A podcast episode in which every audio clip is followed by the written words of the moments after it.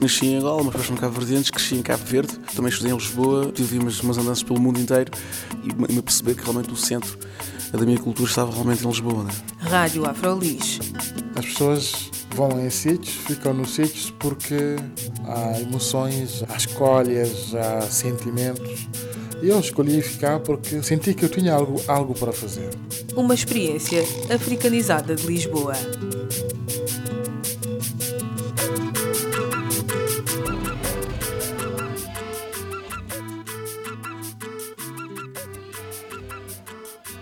Olá, bem-vindos à Rádio Afrolis, o audioblog onde podem saber mais sobre afrodescendentes a viver em Lisboa. Eu sou Carla Fernandes e o meu convidado de hoje é Mamadouba. Diz-se uma pessoa como outra qualquer. Nasceu no Senegal, vive há 17 anos em Portugal e é ativista do SOS Racismo. Mamadouba começa por tentar caracterizar a luta antirracista em Portugal. É muito difícil fazer uma caracterização da luta antirracista em Portugal porque para isso era preciso nós uh, fazermos uma análise a, a montante de como é que o debate sobre o racismo é tido em Portugal. O problema é que esse debate não existe, quase, ou existe de uma forma embrionária em alguns espaços uh, simbólicos, sejam eles uh, académicos, ou sejam de intervenção militante, ou até sejam políticos. Mas o grande problema é que o combate antirracista em Portugal prende-se precisamente com este, com este fator, que é há uma negação uh, da existência do racismo, o que torna o, o combate antirracista muito mais complexo e muito mais difícil, porque o combate antirracista é um combate político, não é um combate moral. E quando há um vazio político sobre a matéria sobre a qual nós queremos nos debruçar, a forma de luta torna-se também muito mais complexa e muito mais difícil. É por isso que o combate antirracista em Portugal, eu continuo a dizer que eu acho que nos países onde é muito mais complicado fazer luta antirracista, porque o antirracismo em Portugal, o racismo em Portugal está construído sobre um, um ambiente filosófico, político e cultural muito complicado, que é construído na base de uma falácia histórica, que é a questão dos descobrimentos, a questão da miscigenação, o lusotropicalismo como ideologia de celebração da diferença, mas que no fundo é uma é uma ideologia de homogeneização da forma de estar e pensar no mundo.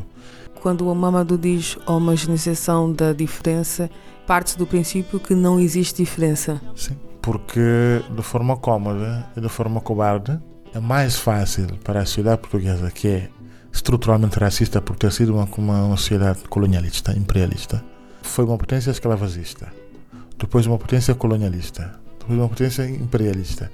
É óbvio, esses são os três ingredientes que sustentaram, que alimentaram e que fazem e fizeram, fazem sobreviver o racismo.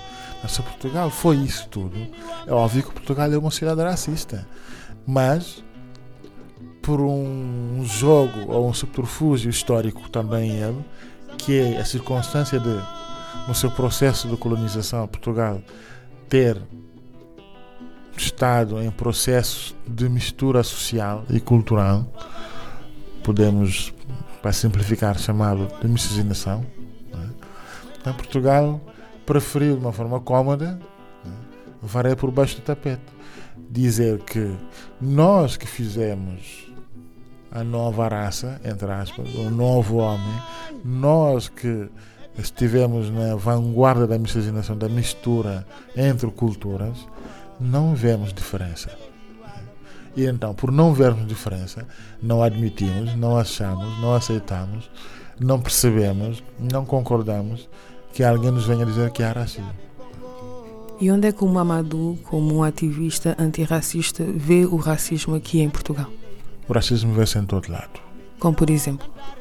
O racismo é, vê-se nas relações sociais no, normais, no dia a dia, nas cotidianas, uh, a negrofobia ambiente, o, o medo do negro não assumido, tal como uh, se, se lia e se ouvia e se comentava eh, nos salões nobres da política no tempo colonial ou até na própria hum, filosofia política, doutrina política com, por exemplo, o Código do Indigenato, onde o negro era menos que, menos que nada, né? para não dizer não era nada, era menos que nada, ou seja, era mesmo um objeto ou um animal, na, na primária do termo.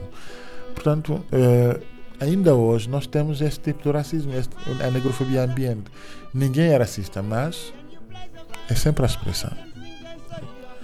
Há uma dificuldade em admitir que a presença dos negros ou da diferença no espaço público, no sentido do lado da palavra, espaço público quer dizer a forma de nós podemos interagir em igualdade de circunstância nos vários espaços que consubstanciam a nossa vida, na economia, na finança, na política, na cultura, no desporto, uh, na rua. Uh, somos mal vistos enquanto negros. Não somos aceitos. Até somos muitas vezes invisibilizados de propósito.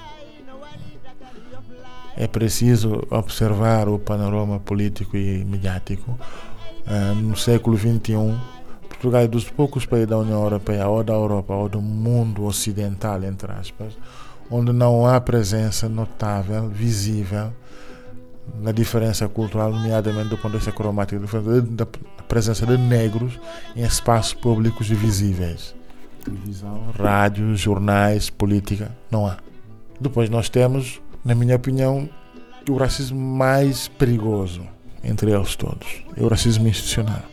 Porque nós em Portugal temos uma proclamação da diferença, mas não há uma prática da diferença. Ela não existe. Como é que descreveria a prática da diferença então? A prática da diferença seria exatamente que, por exemplo, as figuras emblemáticas, as nossas figuras emblemáticas, as pessoas normais, não fossem baradas o seu acesso a qualquer espaço que fosse por apenas serem negras, coisa que acontece frequentemente. Os negros não podem entrar a determinados sítios porque são negros. Aconteceu há pouco tempo, com o Nelson Évora e outras personalidades. Não entraram naquela discoteca porque eram negros. É, os negros não estão representados suficiente, nem sequer suficiente ou insuficiente, não sequer estão representados nos lugares de decisão estrutural da nossa vida, que é na política. Quando nós falamos que há racismo institucional, é disso que estamos a falar. Quando é que temos, quando nós temos o Estado que diz, pronto, nós somos todos, somos todos iguais, né? mas a verdade é que há uns que são menos iguais que outros, né? porque nesta proclamação da igualdade é, platônica né? há quem fica sempre no biombo, na antecâmara da casa, que são os negros. Os negros não estão presentes nos lugares de decisão política, não estão presentes, tirando nos aspectos folclóricos e instrumentais da visibilidade da diversidade, que é, em parte, o desporto e uma, uma ínfima parte na cultura, não, não temos visibilidade dos negros. Os negros, por exemplo, não têm nenhuma nobreza de presença cultural, por exemplo, na, na televisão. Por que, que nós não temos visibilidade nobre cultural em prime time nos canais públicos. Não temos. Por que, é que temos que ter um canal temático específico que nos cantona, que nos acantona, que nos remete num gueto cultural em, eh, no país? A necessidade da RTP África e da RTP África são disso uma, uma mostra. Eu não quero dizer, não, isso por mim, isso não quer dizer que eu esteja contra a RTP África ou a RTP África. O que digo é, não havendo nenhum espaço não há nenhum bloco noticioso, não há nenhum espaço de programação cultural em nenhum órgão de comunicação social, tanto privado como público. Significa simplesmente que nós continuamos a estar no gueto cultural, do ponto de vista da estruturação e da formatação da convivência das diferenças no espaço público. E o que é que acha que poderia ser feito para tentar-se mudar esse racismo institucional? Foi o que o Mamadou chamou. Eu acho que há muitas coisas é, devem ser feitas. Mas a primeira, a primeira delas era o que eu chamo uma, uma espécie de catarse histórica. Portugal precisa fazer uma catarse histórica. Portugal como a Europa, eh, nos últimos dois séculos, o último século do último milénio e esse primeiro século, tem confrontamos com, com, dois com dois traumas que não querem, que não querem assumir. Que o trauma histórico é, português, um dos traumas né, é a escravatura. Portugal é dos países escravatocratas que nunca discutiu a escravatura. Nunca. E quando eu digo nunca, é sobretudo nada. Porque é dos poucos, é o único país que foi um país escravagista em que não há nenhum debate sobre os temas essenciais em torno da escravatura, nem na sociedade civil, nem na academia e muito menos politicamente. Ou seja, Portugal é um país que tem medo da sua memória. Ou tem vergonha dela, e devia ter vergonha dela, mas pelo menos tem medo dela, não a enfrenta. E enquanto não fizer esse catarse, porque, repara, o processo colonial português toda a fantasia histórica sobre a bondade do colonialismo português prende-se precisamente com esse fantasma, com esse trama histórico. É um, um que foi escondido num placar qualquer, que ninguém quer tirar de lá, e que continua escondido, mas continua a amedrontar a verdade, é, é, toda a forma como Portugal olha para a diferença.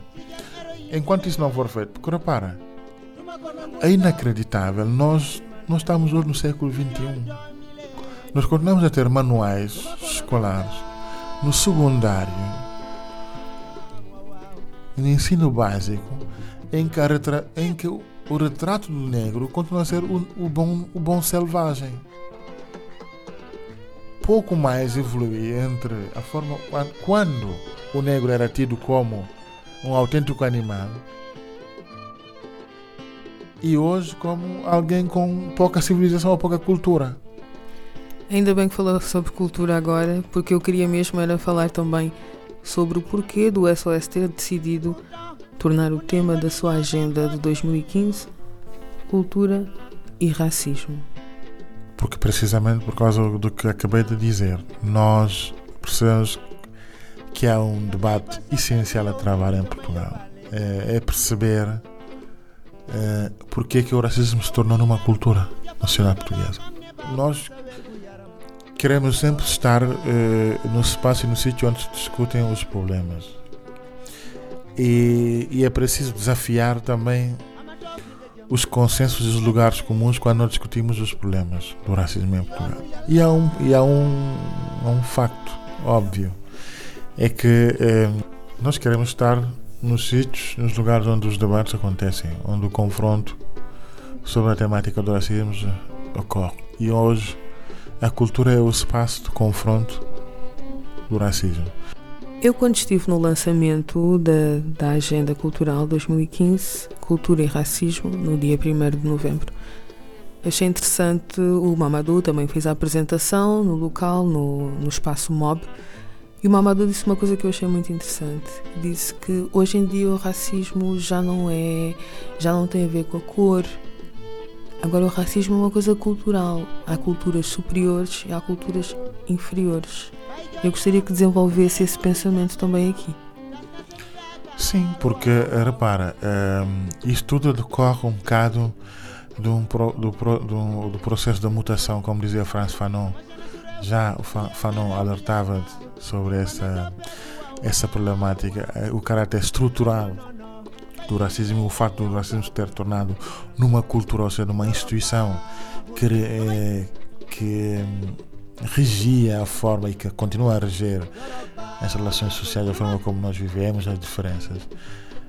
Porque uh, a verdade é, essa, é que a Europa sempre se colocou, a Europa e Portugal, em particular, sempre, sempre se colocaram numa postura eh, de superioridade em relação aos outros povos e às outras culturas. Mas eh, o racismo biológico que resultava desse empreendimento de fantasia de superioridade civilizacional sobre a Europa era maior, era mais civilizada, era isto, era outro, tudo isso foi derrotado pela, pelo antiracismo biológico. Ou seja, a ciência desmontou, derrotou é, o racismo biológico. Né? mostrou que a humanidade era em si igual e diferente nas suas formas de estar nos vários sítios onde pode estar. Nós, houve uma, uma, uma altura em que, uh, sobretudo para tentar justificar a, a empresa colonialista do século XVII, XVIII, XIX, a Europa socorreu-se da ciência e nós assistimos a um momento de, de fantasiosa uh, produção científica sobre as diferenças biológicas que podiam determinar eh, a superioridade ou inferioridade moral ou civilizacional dos seres humanos. E foi um, período que, infelizmente, desembocou num pesadelo uh, tremendíssimo para a própria Europa, porque durante tempo uh, incontável a Europa uh, negou a humanidade ao resto da, da humanidade quando no, no, em meados do século XX, na primeira, na Segunda Guerra Mundial, sobretudo, quando a Europa acorda, acorda do, do pesadelo do nazismo, percebe uma coisa evidente, que hum, a teoria da raça era não só uma quimera, como era uma coisa bastante perigosa para o próprio conceito da humanidade, em que ela própria estava inserida e que negava as outras pessoas. E essa acordada do pesadelo do nazismo, e apesar da derrota moral e militar do nazismo. O problema é que, do ponto de vista estrutural, o racismo sobreviveu a essa derrota. E é isso é que transforma o racismo numa cultura. Porque a partir do momento em que a Europa superou psicologicamente um, a derrota moral e, militar do nazismo, voltou às suas origens, que é a, escrava, a escravocracia, o escravagismo, o colonialismo. É assim que tinha uma uma componente não apenas cultural e, e cromática, mas sobretudo estrutural da forma como a Europa olhava para o resto do mundo, e nomeadamente para os negros. E isso é que transformou a cultura num, num, num uh, o racismo numa cultura. E, e, e eu digo, eu disse-o na apresentação e volto a dizê-lo, porque estão várias citações e, e exemplificações uh, do caráter estrutural da doutrina racista da, que tornou o racismo uma cultura na Europa todos clássicos nos quais hoje nós baseamos o nosso, o nosso pensamento filosófico, político, doutrinário, a ideologia política vigente, o regime democrático europeu construído depois da Segunda Guerra Mundial, assenta na filosofia das luzes. É a herança do século das luzes. O que é extraordinário que é basicamente o século do universalismo, né? a Revolução Francesa, a Revolução Americana, todos clássicos, o David Hume, o Montesquieu, o, o Hegel, o, o Kant, todos eles eh, que são os pilares do regime vigente, do modelo democrático atual, seja ele de direita ou de esquerda. É preciso que se diga isso com todas as letras. Seja ele de direita ou de esquerda. O regime atual, é, que nasce do século das luzes, é um regime fascista e racista. Mesmo quando o Mamadou disse isso no, na apresentação, houve algumas pessoas que tentaram contestar e o Mamadou acabou por ler uma, uma das uh, citações de um texto do Kant. Não, eu gostaria que repetisse, que se pudesse ler também aqui para nós.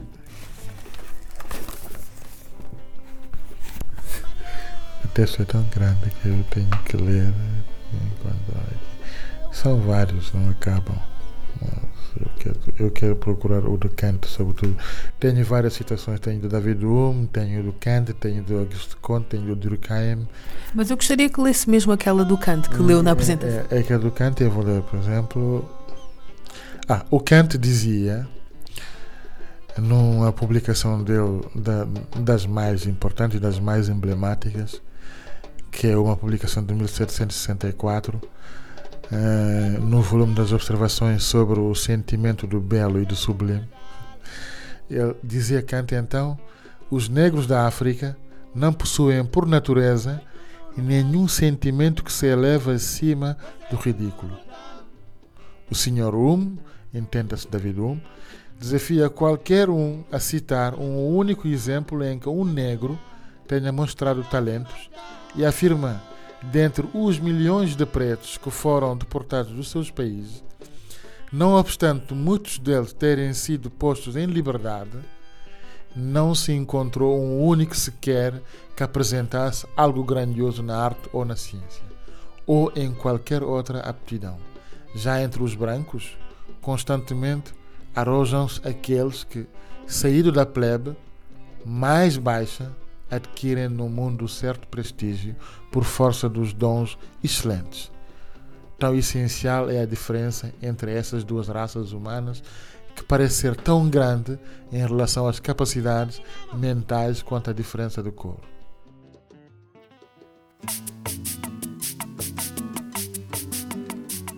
Mamadou Ba, ativista do SOS Racismo Portugal, citando o filósofo alemão Immanuel Kant num texto do século XVIII. Hoje não ficamos por aqui. A conversa com Mamadou Ba continua num programa extra em que continuamos a falar sobre cultura e racismo, tema da agenda de 2015 da organização antirracista SOS Racismo, lançada no início do mês de novembro aqui em Lisboa.